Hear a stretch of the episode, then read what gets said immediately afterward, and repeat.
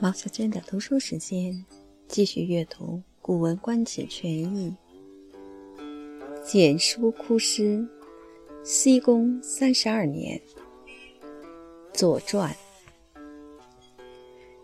其子自政时告于秦曰：“郑人使我掌其北门之管，若前师以来，国可得也。”穆公放诸简书，简书曰：“劳师以习远，非所闻也。师劳力竭，原主备之，吾乃不可乎？”师之所为，正必知之。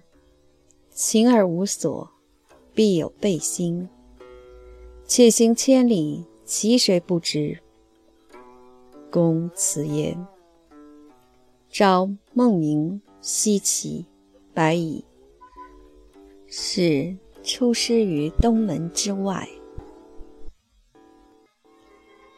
简书哭之，曰。孟子无见师之处，而不见其入也。公使谓之曰：“尔何之？终寿，而目之目拱矣。”简书之子遇师，哭而送之，曰：“晋人遇师，必于小。小有二陵焉，其南陵，夏侯高之墓也。”其北陵，文王之所必封于也。必死事节，于守而古焉。秦时遂东。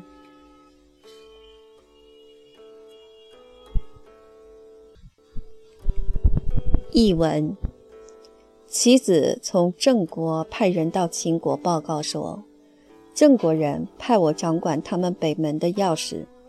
如果秘密派军队来，郑国可以拿到手。秦穆公访问简书，简书说：“使军队疲劳而去袭击远方，没有听说过。我们的军队累得精疲力竭，远方的郑国却已有所防备，恐怕不行吧？军队所做的事情，郑国必定会知道。辛辛苦苦而没有收获。”必然会产生怨恨叛离的念头，而且行军千里，谁会不知道？